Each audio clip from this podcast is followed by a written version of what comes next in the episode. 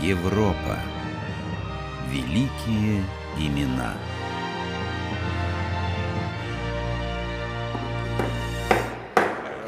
Подсудимый Джон Нокс, встаньте.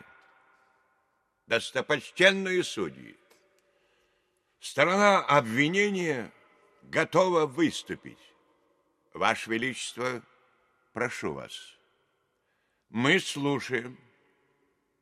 Доблестные лорды Шотландии и уважаемый суд. Человек, что сейчас стоит перед нами, изменник и бунтовщик. Он заставил меня, вашу королеву, много плакать. Теперь я собираюсь заставить его пролить слезы. Королева Шотландии Мария из династии Стюартов предвкушала победу, когда начинала суд над религиозным реформатором Джоном Ноксом. Сразу сообщим, суд этот она проиграла, а в конечном итоге потеряла и всю Шотландию. Иначе и не могло быть, ведь юная королева столкнулась с человеком, которого поддерживала практически вся страна.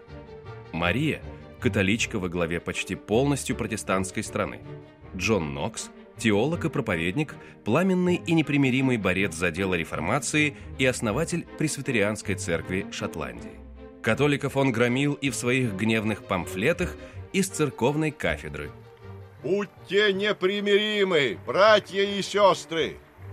Ведь одна месса для нас страшнее, чем 10 тысяч вооруженных врагов. Джон Нокс был настоящим шотландцем и патриотом. Он родился в 1510 году в небогатой дворянской семье. Получил приличное образование, но изучение древних языков и священных книг порождало множество вопросов, на которые у молодого теолога не было ответов. Джон Нокс не находил в Библии обоснования церковной иерархии и католических таинств. Богатство монастырей и злоупотребление епископов и вовсе противоречили словам священной книги, которую, по мнению Нокса, следовало понимать буквально. В нем зрела мысль о том, что надо вернуться к самым истокам христианства. В этом стремлении его укрепил учитель, проповедник Джон Уишард. Но Уишарда обвинили в ереси и сожгли на костре. Тогда Джон Нокс понял, что реформа церкви в Шотландии не сможет совершиться мирным путем. Битва обещает быть славной, ибо сатана чрезвычайно разгневан. Я появился, слава богу, в самый разгар сражения. Независимо от того, что станет с нами и нашими бренными телами, я не сомневаюсь, что Вопреки сатане наше дело победит в Шотландии. Ибо мы боремся за истину вечного Бога, и она восторжествует. Джон Нокс был одним из тех людей, что принес в страну идеи реформации и сформировал облик шотландской церкви – аскетичный, строгий.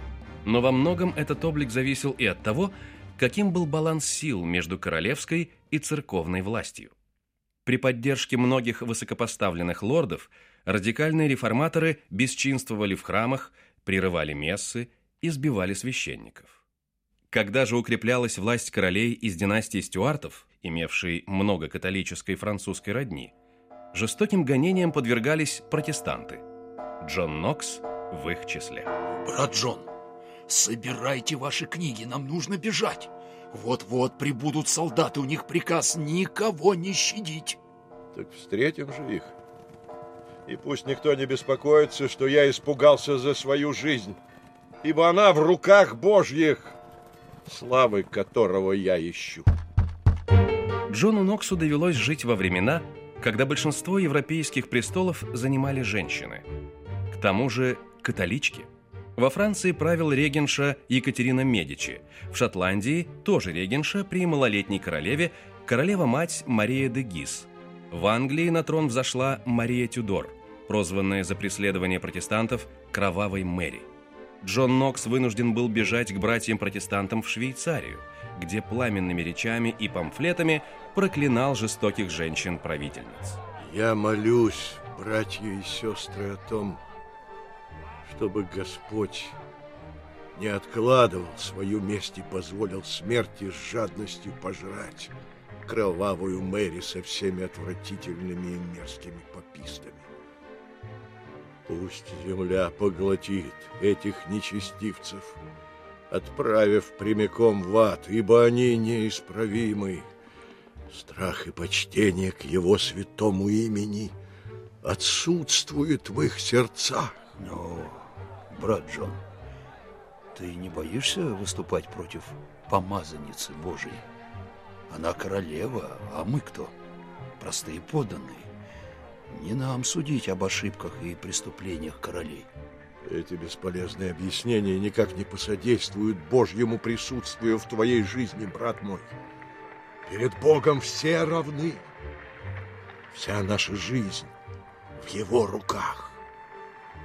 И я знаю, что день мести, который обрушится на это ужасное чудовище, уже определен на небесах. Слова Нокса и его внутренняя сила поддерживали боевой дух протестантов в Европе и на родине, куда он смог вернуться после многих лет изгнания в 1559 году. Сразу по возвращении он произнес пламенную проповедь против католических обрядов и незаконного, по его мнению, регенства Марии де Гис. Долго тлевшее пламя религиозной революции вспыхнуло и охватило всю страну.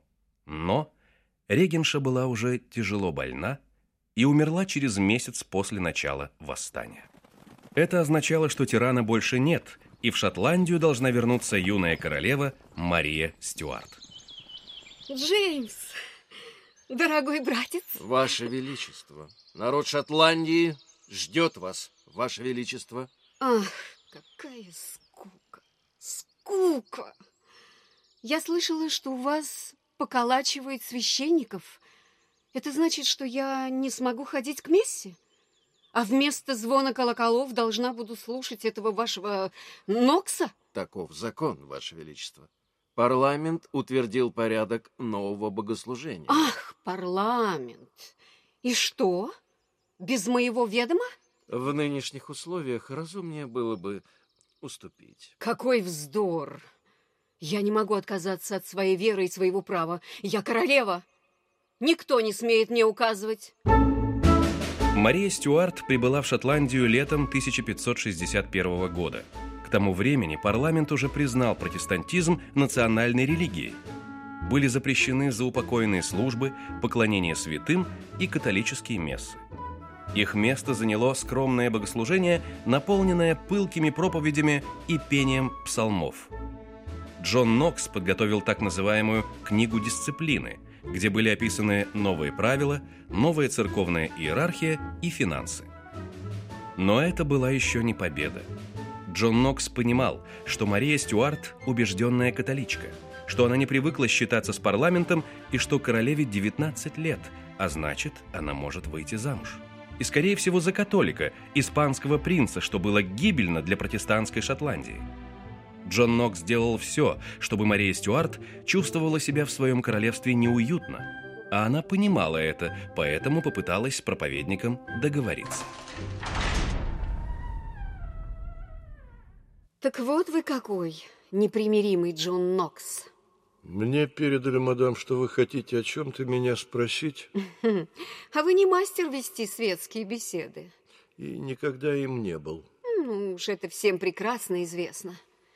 Ваша книга «Первый трубный зов» полна злобных нападок на матушку и на королеву Англии. Вы пишете ужасные вещи. Потому что эти дамы творили ужасные вещи. Не я назвал Марию английскую кровавой. Что же до моей горячо любимой Шотландии и регенства вашей матушки, то я лишь защищал истинную веру и ее сторонников. Защищали от католиков. Совершенно верно, мадам.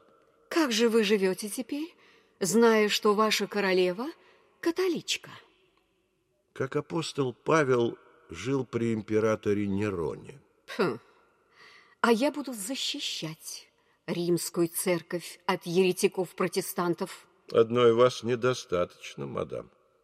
Кроме того, ваше пламенное стремление не сделает римскую блудницу истинной и чистой церковью – невестой Иисуса Христа. Моя совесть говорит мне, что это не так. Совесть, мадам, требует знаний. Я же боюсь, что необходимыми знаниями вы не обладаете. Я могу рассказать, что творилось за стенами монастырей, пока мы их не разрушили, и сколько любовниц было у кардинала Биттона, которого казнил народ. Не трудитесь. Я слышала, ваши речи обладают колдовской силой, поэтому вам все верят. Нет, мадам, я не волшебник. Я обычный человек, а верят мне потому, что я говорю правду. Хорошо. Тогда скажите, во что должна верить я? В Бога, который ясно обращается ко всем нам через свое слово. Вы не устаете проповедовать даже здесь, в королевских покоях. Не желаю этого слышать. Наша встреча окончена. Проводите господина Нокса. Прощайте, мадам. Я буду молиться о том, чтобы ваше правление в Шотландии было мирным и справедливым. Королева Шотландии и глава шотландской реформации расстались непримиримыми врагами. После встречи один из друзей Нокса спросил у него, что он думает о королеве. Тот ответил, у нее гордый дух, коварный разум и черствое сердце, закрытое для Бога и его истины, поэтому я вправе осуждать ее. Для Нокса это была битва между светом и тьмой, и он был готов вести ее до конца. Королева еще несколько раз пыталась поговорить с ним. Да кто вы такой? Кто вы для шотландцев? Я всего лишь подданный этого государства, мадам. Я родился здесь, и Бог сделал меня полезным членом этого общества. Он доверил мне особое служение – обезоруживать извращенные доктрины, которыми пытаются ввести в заблуждение мой народ, и предупреждать о разрушительных пороках. Всякий раз, когда королева или ее сторонники нарушали закон, запрещавший католикам соблюдать их обряды, Джон Нокс старался придать этому максимальную огласку и требовал для нарушителей сурового наказания.